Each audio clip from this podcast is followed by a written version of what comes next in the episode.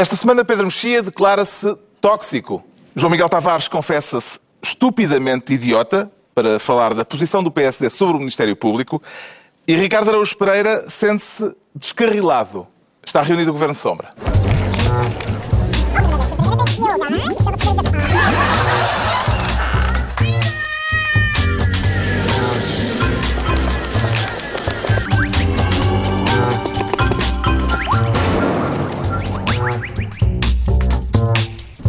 Ora viva, sejam bem-vindos para uma emissão do Governo Sombra, desta vez sem público, uh, sente falta do calor uh, que costuma envolver-nos uh, e que não temos hoje, Ricardo Araújo Pereira. Sinto, sinto falta. Não, não, Está um bocado vazio hoje. É, sei. Ninguém a olhar-nos, ninguém a respirar-nos nas nucas. Bom, isso quer dizer, para todas as pessoas, não sei a que distância é que o público estava do seu lugar, mas do meu eu não, nunca senti gente a respirar-me na nuca.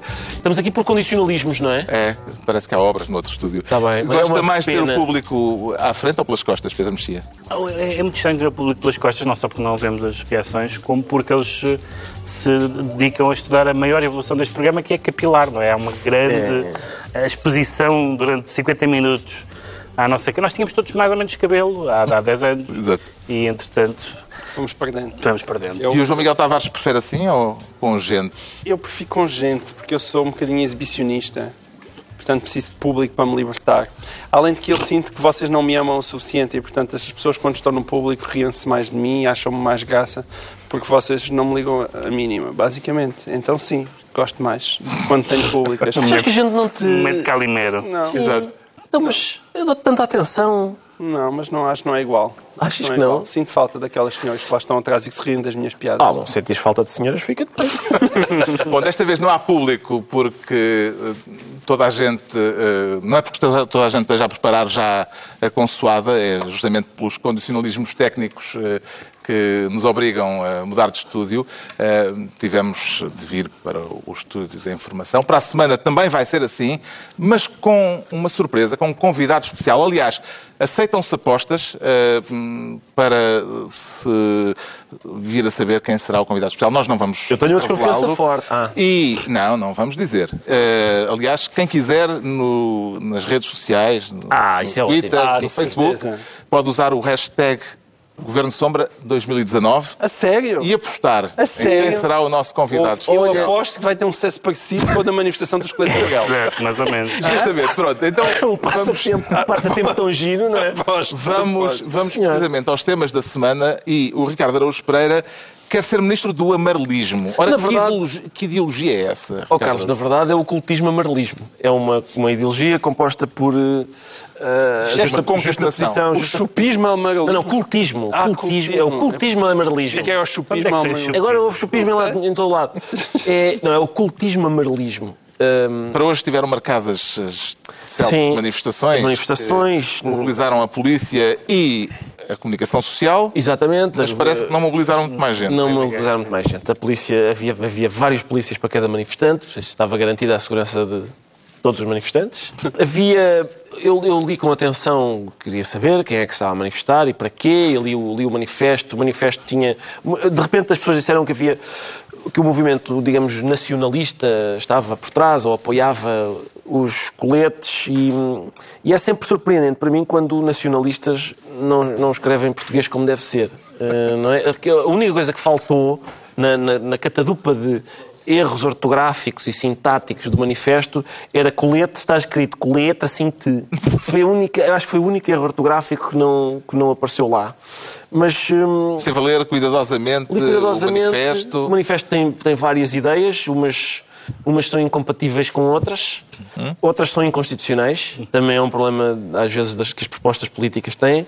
O- os jornais fizeram um relato bastante divertido do, do, digamos, da- das manifestações. Por exemplo, às vezes jornalistas sobressaltavam-se e diziam: Olha, se calhar estão ali dois, dois manifestantes. Não, eram, eram pessoas a assinar uma um. declaração amigável, porque tinha assim. Não eram, reparem, eu estou particularmente orgulhoso desta, desta frase. Não era gente sinistra, era gente que tinha, tinha estado envolvida num sinistro.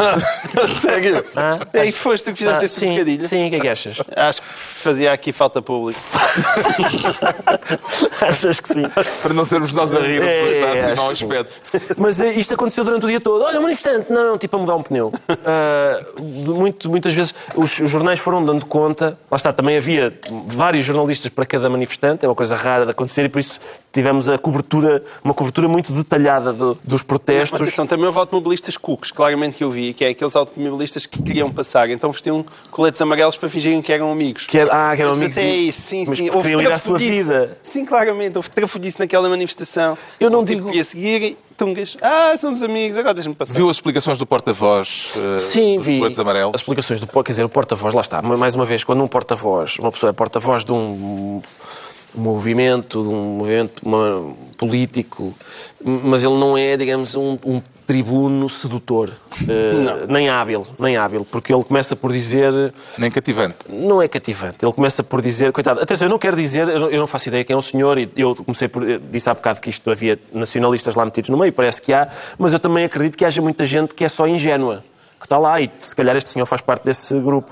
Mas o senhor começou por dizer, explicando a gênese do movimento, ele disse, isto, isto, é- isto começou com uma brincadeira de seis amigos, ninguém se conhecia. E, e é engraçado seis amigos que não se conhecem, porque são amigos de outras pessoas, não é? E se eles são amigos, são é de outras pessoas. Também garantiu que apelidavam à não-violência. Apelidavam a não violência, enfim, são, são problemas, eh, digamos, técnicos. Mas, eh, mas sim, Mas é ele. refrescante, porque em geral os líderes de, de protesto ao longo da história, no século XX em particular, são eh, estudantes, intelectuais, militares. Ele é treinador de golfe. O golfe é uma, não é, é não uma é, novidade. Não é a profissão revolucionária mais, mais Não, evidente. não é? não é. Mas houve bons gritos de ordem. Houve um que era tivemos 48 anos de salazarismo e já vamos em 44 anos de banditismo. Ah, era de banditismo. é. Lá está. Algumas, eh, algumas digamos, reivindicações ou, ou frustrações das pessoas, infelizmente, são compreensíveis. Nomeadamente o tuning ser ilegal. Tuning seria Bom, legal. já nem falo nessa. Isso é uma das coisas que o Portugal Democrático nunca soube eh, responder com. Era, era o quarto D, só que Era. era que só tinha um T. mas Era- O tuning, era- tuning o- legal. A questão do tuning realmente eh, era, estava, estava, levantada, estava levantada assim, tuning livre, não é? Assim que se diz. E realmente, epá, tenho alguma dificuldade em continuar a viver num país em cujo qualquer aileron não é aceito.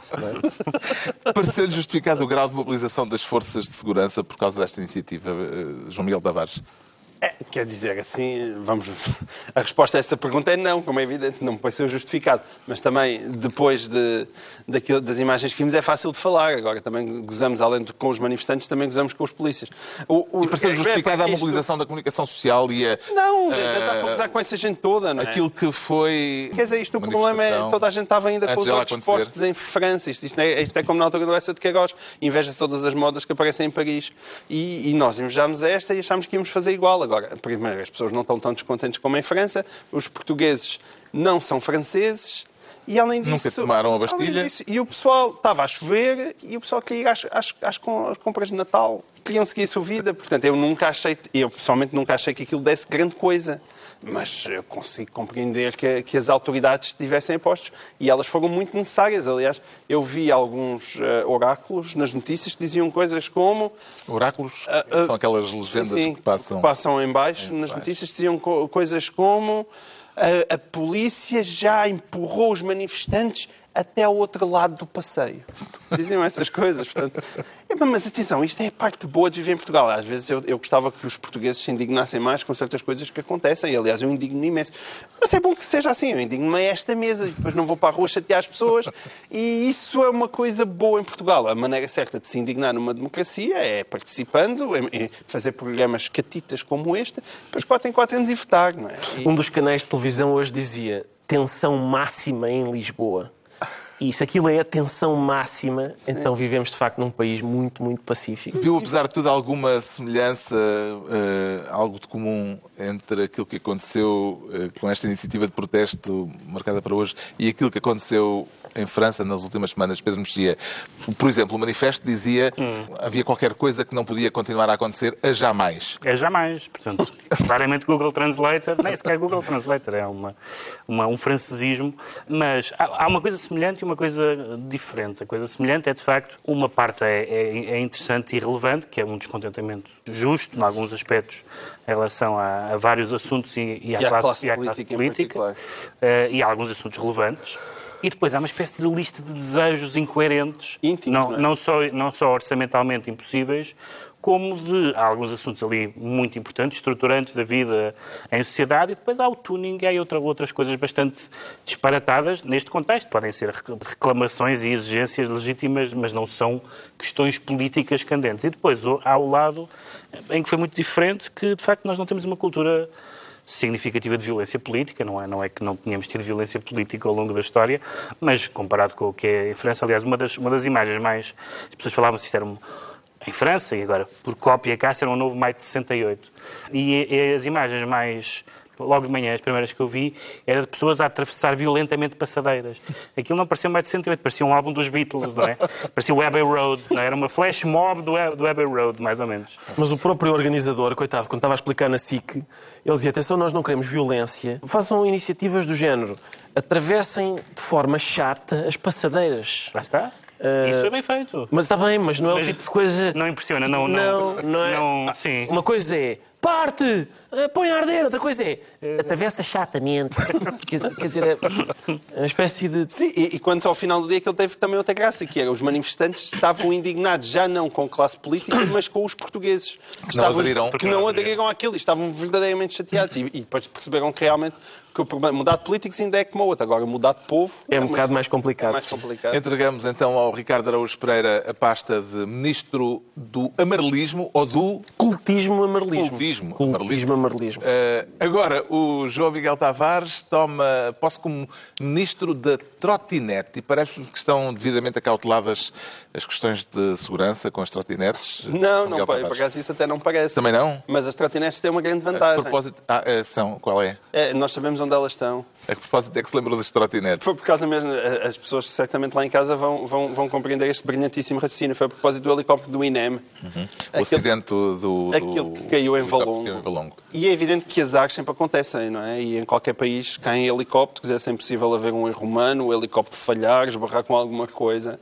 Agora, aquilo que se tem assistido em Portugal é a uma sequência de tragédias onde o Estado falhou. E já são muitas. São, são os incêndios, é, é a estrada de Borba, é, é Tancos. Ah, Quer dizer, e e este, este helicóptero do INEM andou desaparecido durante horas e horas a fio. É por isso que eu uso o exemplo da trotinete. Eu compreendo muito mal que eu viva num país onde eu largo uma trotinete no meio de Lisboa e sei exatamente o ponto onde ela está para alguém ir lá buscá-la e que caia um helicóptero do INEM, do INEM, e não foi na, no- na selva da Amazónia, foi ali a Valongo. Está bem que era uma serra, mas não era muito longe das coisas. E ninguém sabe de onde está o helicóptero durante horas a fio. E é preciso andar primeiro a fazer triangulações com o telemóvel. E depois é preciso, com, com o rádio Ciresp, é que detectar onde é que estava o helicóptero. Eu não percebo. Quer dizer, então eu sugiro que metam uma destas trotinetes de Lisboa dentro dos helicópteros do INEM, que é para se caírem, nós assim já sabemos onde é que elas estão. Isto não, não, não, não faz sentido. Não faz sentido. Não é pela tragédia em si, que infelizmente acidentes acontecerão sempre, é por aquilo que mais uma vez, mais uma vez está por trás, que é uma sucessão de falhas sucessivas. Primeiro do sentidoso, telefona um, um popular, parece que nada daquilo foi valorizado, e depois vai para a nave, que não sabe também onde é que está o helicóptero, porque, porque os, os perdeu nos radares. Telefona para 32 sítios, ninguém lhes atende os telefones. E, ao mesmo tempo, é, mais uma vez, aquilo que, que temos assistido consecutivamente também desde os incêndios, que é uma, uma, uma contradição entre as várias instituições, cada uma delas a proteger o seu bocadinho, claramente, e a tentar sacudir a água do capote. Mas agora, como é que se faz a distinção, Pedro Mexia, entre o que são falhas estruturais do Estado, Sim. e o Presidente da República falou, eh, referiu que o Estado falhou, e aquilo que são erros de gente concreta em certas eh, posições importantes para a segurança? Eu acho que há dois critérios. Um um deles é o critério óbvio da repetição. Uh, se começar a haver muitas repetições de, de erros concretos, é capaz de ser estrutural, não é? Por um lado. Por outro lado, nós sabemos, e, no caso dos, incêndios isso foi muito típico, muito nítido até, o que é claramente, às vezes nem sequer erros, circunstâncias, por exemplo, a temperatura, a bola, a famosa bola de fogo, tudo isso, isso é uma circunstância. E depois sabemos o que foi as mexidas na, na proteção civil por que- questões partidárias e sabemos que isso é, isso é deliberado e isso teve um efeito e isso teve uma, uma consequência. Portanto, eu, eu acho, o, o que eu acho preocupante, há duas coisas que me preocupam muito neste, nesta sucessão de casos, além dos próprios casos em si. Um foi aquilo que o João Miguel disse, é a, a responsabilidade morre completamente solteira, a nível das várias corporações, instituições, poderes locais, poderes centrais, eh, eh, etc. Isso, isso, é uma das, isso é uma das coisas eh, eh, muito, muito preocupantes. E depois uma espécie de sensação de, de abandono, ou seja, de, dizer, esta sucessão de casos. E que não é. As pessoas raciocinam sempre isto em termos de ah, mas o governo, não sei o quê. Mais do que o governo, mais do que essa. E todas essas discussões são muito importantes. O Estado mantém-se quando os governos mudam. E, portanto, mais do que mais, mais importante tudo é a sensação, que é uma sensação genuína e que é agora com este governo e continuará provavelmente com governos subsequentes, é que as pessoas de repente sabem, sentem, mesmo que, mesmo que seja exagerado, mas sentem, e se só sentirem já é suficientemente grave, que estão por sua conta. Que a ajuda demora, que a ajuda não vem, todos aqueles telefonemas lancinantes que nós vimos na altura dos incêndios, não dá, não temos, não temos possibilidade de chegar aí, etc. Bom, e isso, evidentemente, isso é o básicozinho do Estado. Quer dizer, se o Estado não consegue ah, zelar pela...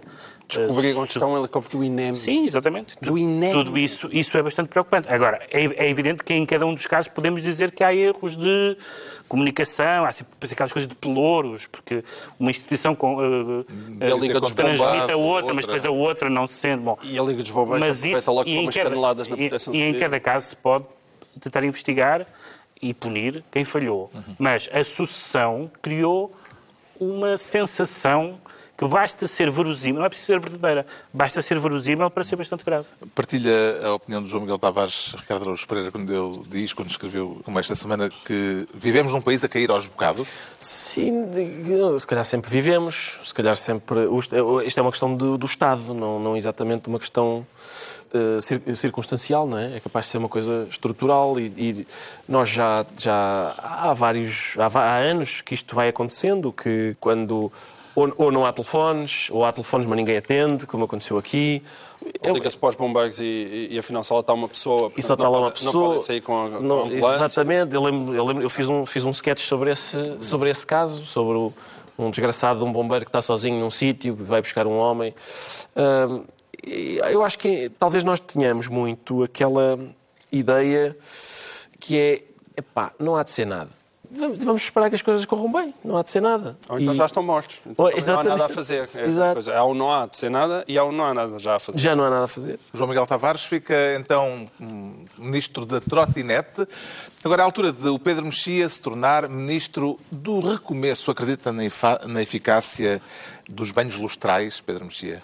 Não sei se dos banhos lustrais, tem que ser, mais, tem que ser um pouco mais do que isso, tem que ser eh, uma espécie de contadora zero na política, porque tem, o que tem... Isto vem a propósito de uma conferência organizada na semana passada em Washington com o título Começar de Novo o Centro-Direita depois de Trump. E o que era interessante é que era uma conferência organizada por gente Do Partido eh, Republicano. do Partido Republicano. Pareceu-lhe uma iniciativa política relevante? É, é relevante porque, para já, porque evidentemente que o Trump não é o fim da história, portanto haverá alguma coisa a seguir e é preciso saber o que é que se segue, porque nós falámos aqui já muitas vezes, e é um assunto evidentemente muito relevante, eh, do futuro da esquerda no contexto, no contexto europeu, em quase todo lado, menos português, que é o contexto de partidos de esquerda após derrotas. Mas as vitórias também devem levar a pensar. Ah, o, aquilo, o fenómeno Trump nasceu, de certa forma, na Europa há uns anos com uma vitória que foi a vitória do Berlusconi. O Berlusconi tem muitas características que partilha com Trump, desde a, essa transmissão do mundo dos negócios para a política, até o estilo agressivo e vulgar, etc.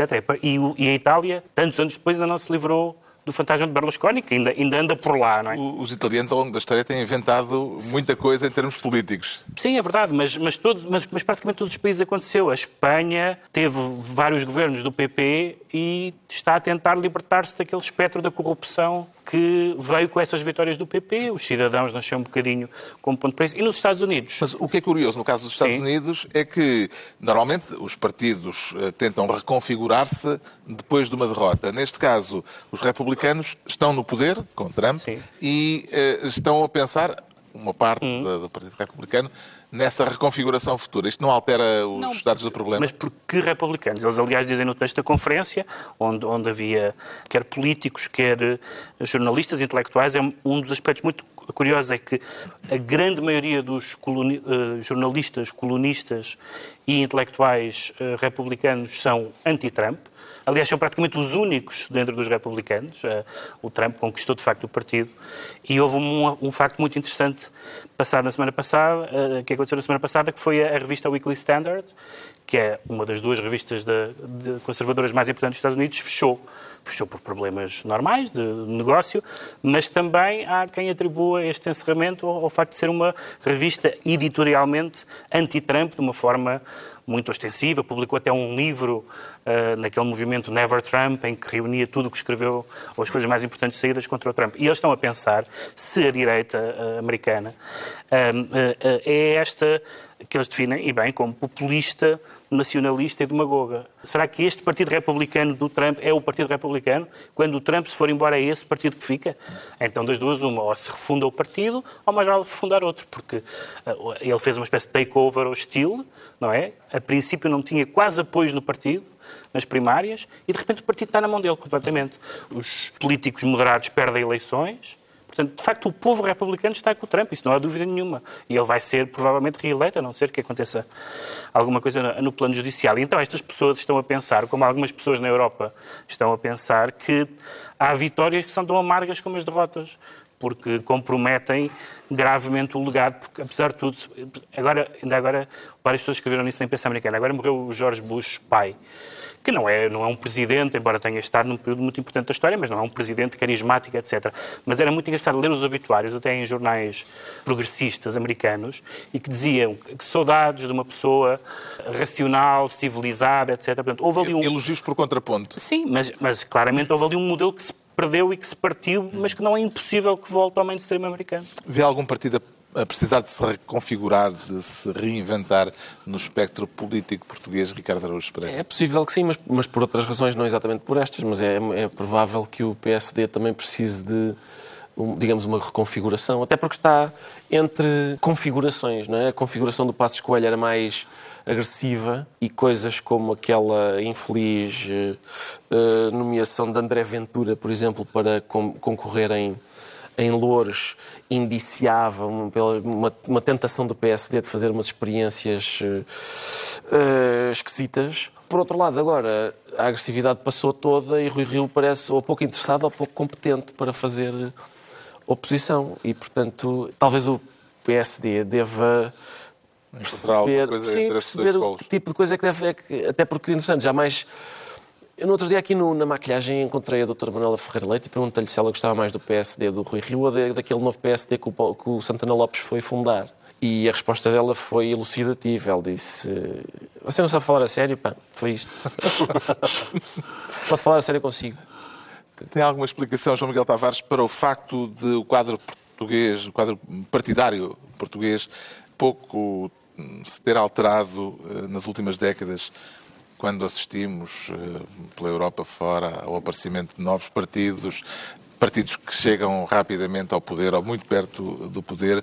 Como é que em Portugal continuamos com o mesmo quadro político da três décadas, praticamente? Em parte, eu acho que temos uma sociedade pouco dinâmica e também porque as leis do país estão feitas para dificultar a vida ao surgimento de novos partidos políticos. Eh, apesar deles formarem-se, é muito difícil chegarem ao Parlamento e, e, tudo isso não facilita a emergência desses novos movimentos. Agora, não me parece que isso seja eterno, atenção. Eh, eu não acho. O país tem estado mais ou menos anestesiado nos últimos anos, isso aí é um mérito, neste caso, do, do António Costa, eh, mas não sei se isto vai continuar eternamente. Aqui já se ah, falou do Santana Lopes. Sim, é o próprio... fenómeno para as próximas eleições? Eh, Nas próximas eleições já existe, é... vão existir bastante mais partidos à direita, não é? Logo à direita, é engraçado que o único partido que nós imaginamos neste momento que, vai eleger, que pode eleger deputados é o único partido que não traz novidade nenhuma, porque é eleito por um político. O único é partido novo. O único partido novo que é a Aliança não é novo no sentido que o seu dirigente é tudo menos novo e não se percebe bem. Novo no sentido não é só da idade, é Sim. anda cá há muitos anos. Sim, mas vai lá está, mas vem cumprir, eu acho que vem cumprir um papel que, que é importante, porque eu sempre tive a sensação que devia haver um PSD e um PSD só para o Santana. Uma coisa só, um, um recreio para ele. Exatamente, um sítio onde só ele, ele concorreu tantas vezes, perdeu tantas vezes a disputa pela liderança, não sei o quê merecia ter um, um, um PSD só para Mas, si. Atenção, eu acho que o descontentamento está no ar. Faltam possivelmente figuras carismáticas que de alguma maneira consigam arrebatar esses votos. Mas se aparecer aí alguém que consiga porque, juntar até porque, isso. Recentemente nós estávamos sempre uh, cómodos à sombra dos 48 anos e que isto não ia acontecer. Portugal e Espanha. É o Estávamos vacinados. É demasiado cedo. Sim, já, se viu, é? já se viu com o Vox em Espanha, portanto, eu também não acho que Portugal esteja vacinado ad eternum.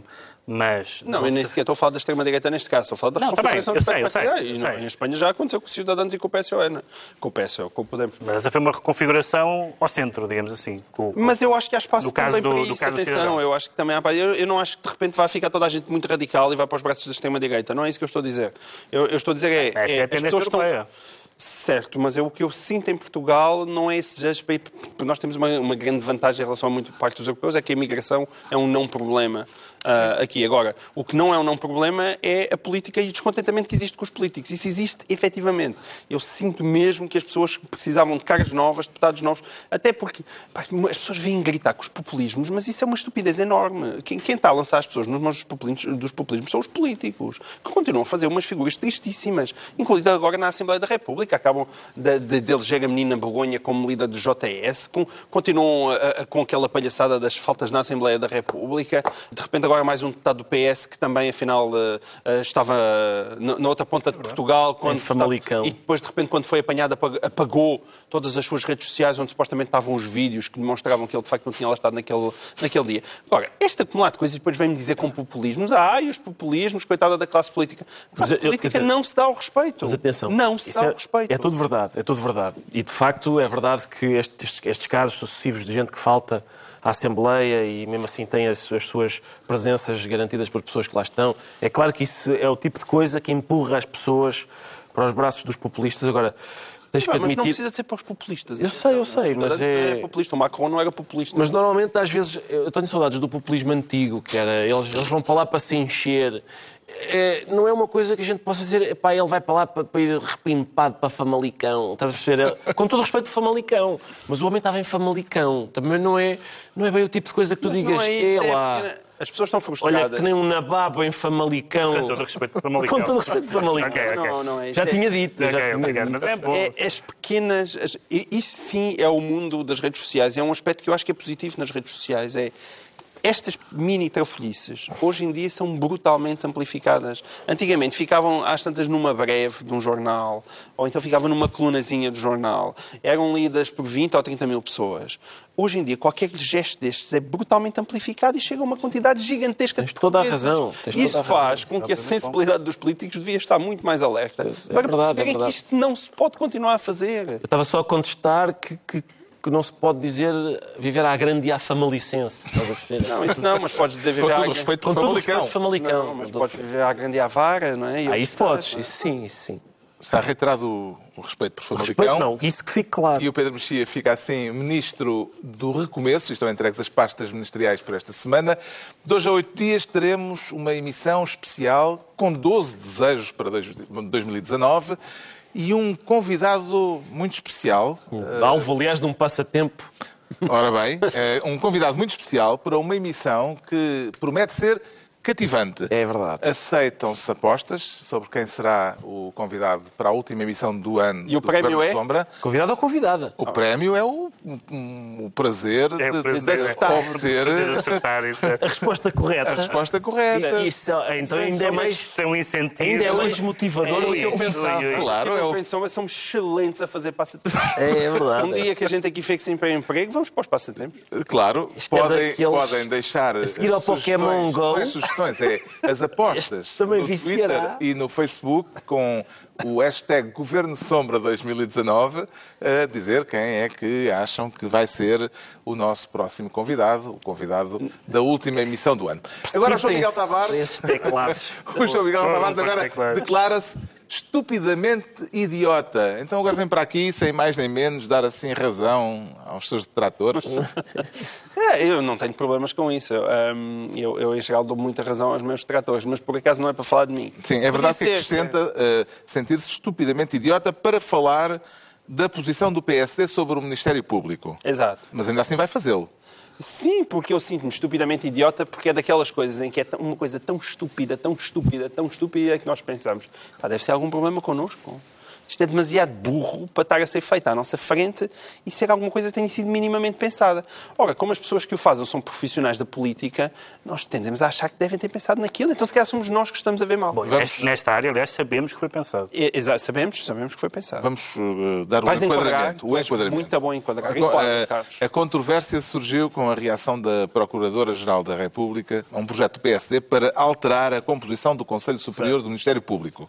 Eh, Rui Rio quer que, ao contrário do que acontece agora, passe a haver naquele órgão, no Conselho Superior do Ministério Público, eh, elementos, mais elementos de escolha política do que magistrados. Porquê que isto é controverso, João Miguel Tavares? O que, o- a controvérsia não tem a ver com a discutir teoricamente coisas. Nós discutir teoricamente coisas podemos discutir, mas por acaso de Ou até não saber, praticamente coisas. Seria uma, ou seja, seria uma discussão legítima. seria uma discussão O legítima. timing é incompreensível. O que é que Rui Rio não é cien- cientista político?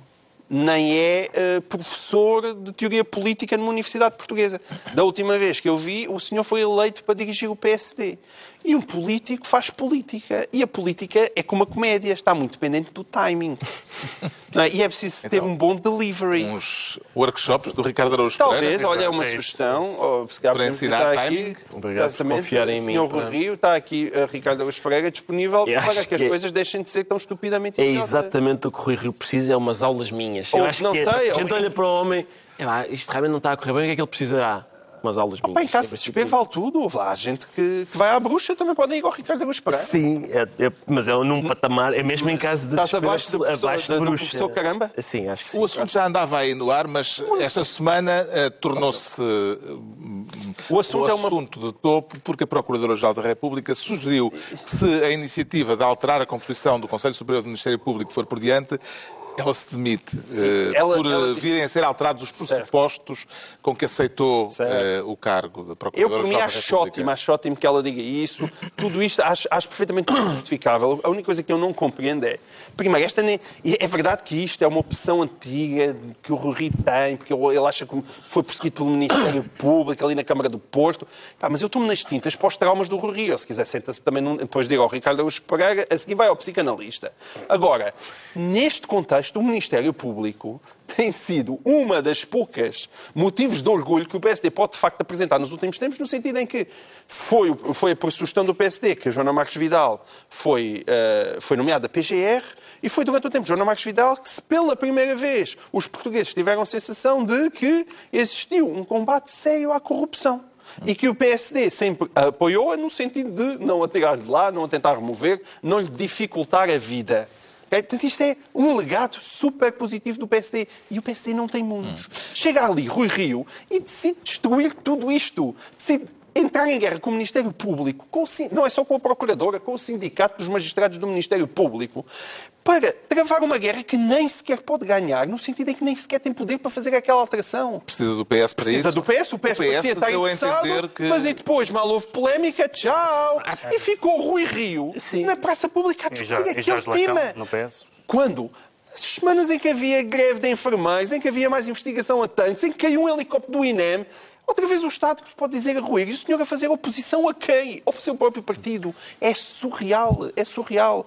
É absolutamente... E, atenção, eu, uh, não é que eu achasse que o Rui Rio fosse um gênio, mas isto é um, é um desastre, é um desastre absoluto. Em todo o caso, Lucília Gago uh, pôs a coisa na agenda Sim. de uma forma bastante, eh, bastante visível, eh, dizendo que poderia demitir-se se a alteração fosse por diante. Vê esta declaração de Lucília Gago como legítima, Pedro Mexia, ou uh, parece-lhe que, para usar as palavras de Rui Rio, é uma tentativa de condicionar um Parlamento livre e democraticamente, democraticamente eleito e de exercer uma pressão inadmissível sobre os deputados? Não, o Parlamento foi livre, democraticamente eleito e tem, e tem toda a... E a senhora também é livre de dizer o que é. Tem toda a legitimidade de, de legislar sobre essa matéria. Acho, eu talvez preferisse que, que a PGR tivesse manifestado a sua, a sua discordância, o seu descontentamento, sem sugerir uma demissão, pareceu de facto uma, uma posição de força talvez um pouco escusada, até porque aquilo morreu bastante à nascença. O deputado Jorge Lacão ficou mais ou menos sozinho no palco, a Ministra da Justiça tirou aquilo de cima, o grupo, Mas, o grupo parlamentar do PS... Isso aconteceu tudo depois de Lucília Gago ter eu, não, eu dado o murro na mesa. Eu sei, mas, mas objetivamente, pela própria declaração da, do grupo parlamentar do PS, não havia condições para isso. E depois, a mim o que me aborrece, além da questão do timing, que é, uh, que, que, o João Miguel já falou, há a questão da, da, das falácias, e particularmente uma, que aliás a deputada Paula Teixeira da Cruz eh, veio falar disso e, e, disse duas coisas que eu acho que são muito sensatas, que é uma, um dos argumentos aduzidos para fazer esta alteração, portanto, para ter, para acabar com a, com a maioria de magistrados no, no, no Conselho Superior uh, uh, do Ministério Público, era dar mais espaço à sociedade civil, e nós sabemos o que é que sociedade civil quer dizer na vida política portuguesa, quer dizer representantes dos partidos, nomeações partidárias, nomeações de cartão partidário, coisa que eu acho que não pode trazer nada de bom à justiça, porque nunca trouxe em anos passados. E depois ela diz uma coisa interessante.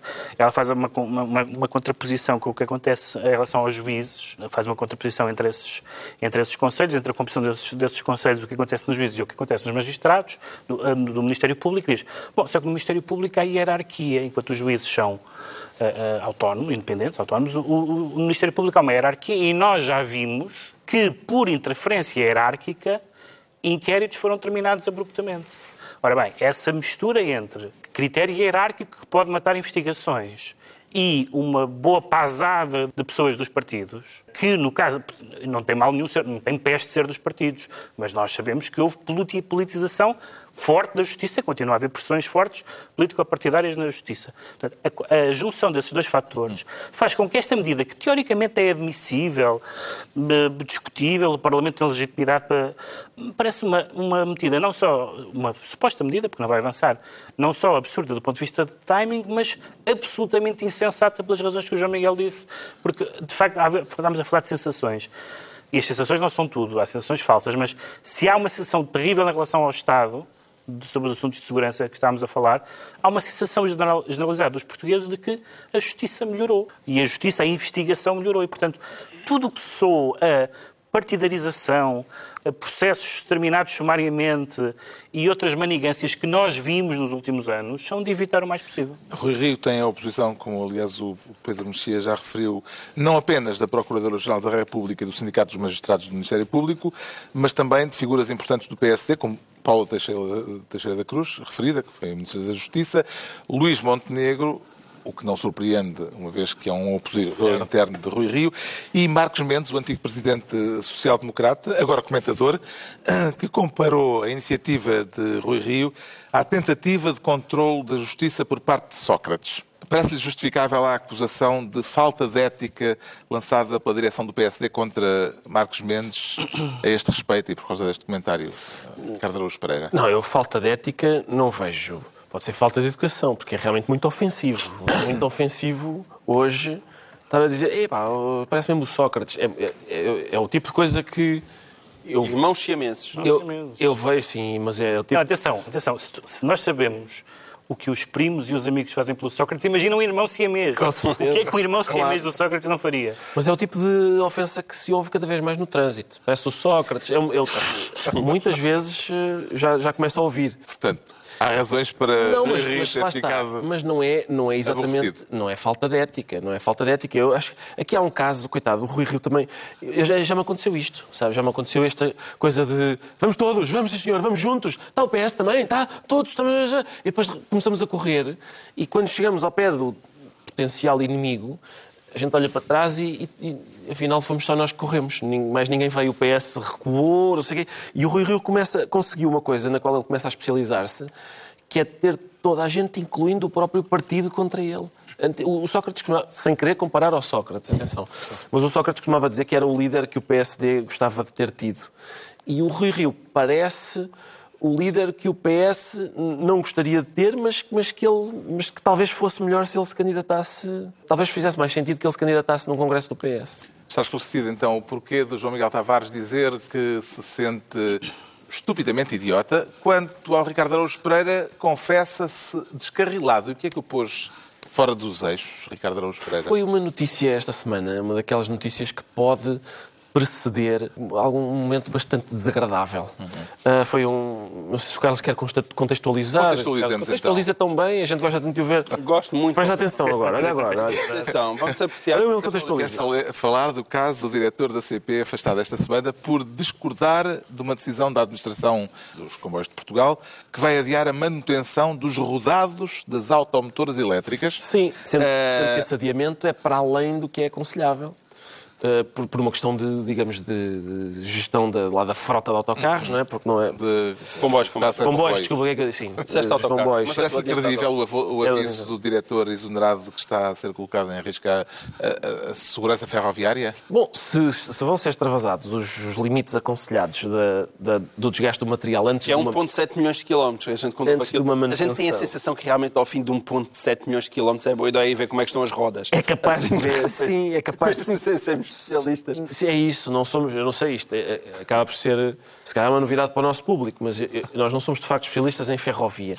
É das poucas áreas em que é, somos especialistas. é, mas assim, por alto, a ideia de que ultrapassar os limites recomendados de desgaste de material antes de fazer ah, a revisão, adiar, adiar a revisão, não parece boa ideia. O senhor, por que era diretor, Pontos Correia, era diretor com o pelouro do material circulante. É Esta... do material circulante, Ah, ele, este nome do pelouro. ele há de saber, aliás, Parece ele, que é um militante do PS, até com algum relevo. Ele Ele achou saber- que isto era um... O senhor Sim. estava mesmo convencido do que estava a dizer. Ele há de saber coisas sobre isso. A administração exonerou. ele há de saber coisas sobre isso porque ele estava há, muito, há muitos anos na empresa. O problema aqui é, é o- é a falta do, do chamado material circulante. Há Pois. poucos comboios e de cada vez que uma automotora vai para a manutenção, há mais um comboio Há que menos não um comboio há menos um comboio a Sim. circular. Pois é, a escassez, a escassez de meios, eu disse, não tenho dúvida.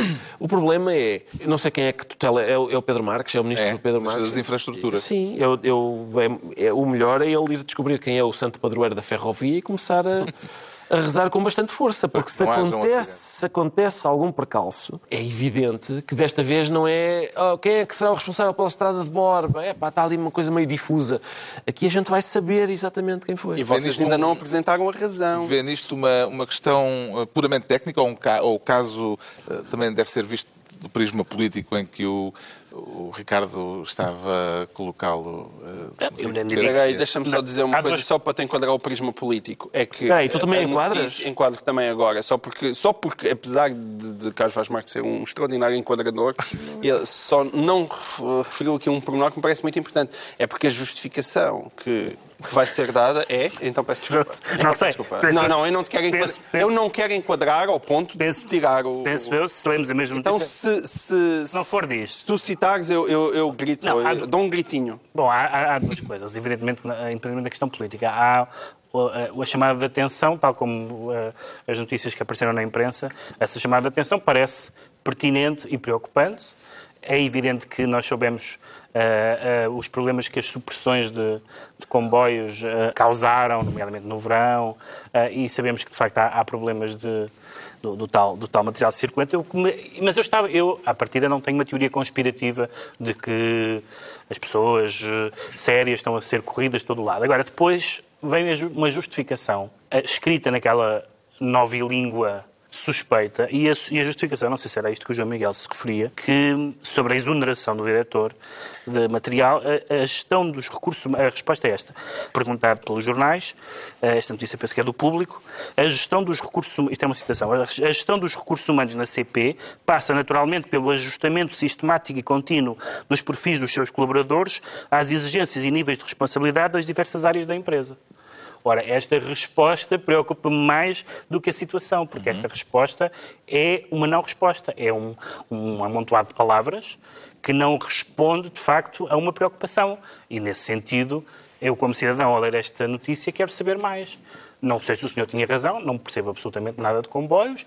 As, as razões que ele, os alertas que ele fez, até para um leigo, parecem plausíveis o afastamento, mesmo com a questão da, da, da, dos poucos comboios, não resolve todo, tudo.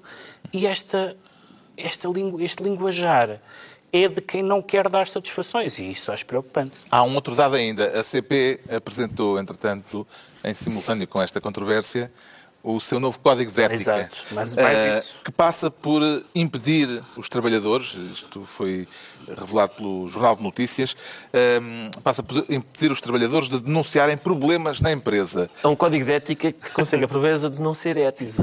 Vê aqui uma relação de causa e efeito entre estes dois casos? Vejo, e é uma excelente pergunta, mas se vocês reparam bem, eu não dei um gritinho enquanto Pedro Mexia estava a falar.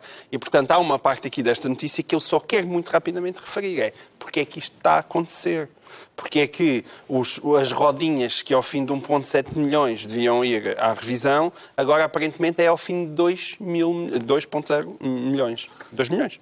2 milhões de quilómetros que é que é só ao fim desse tempo que vão.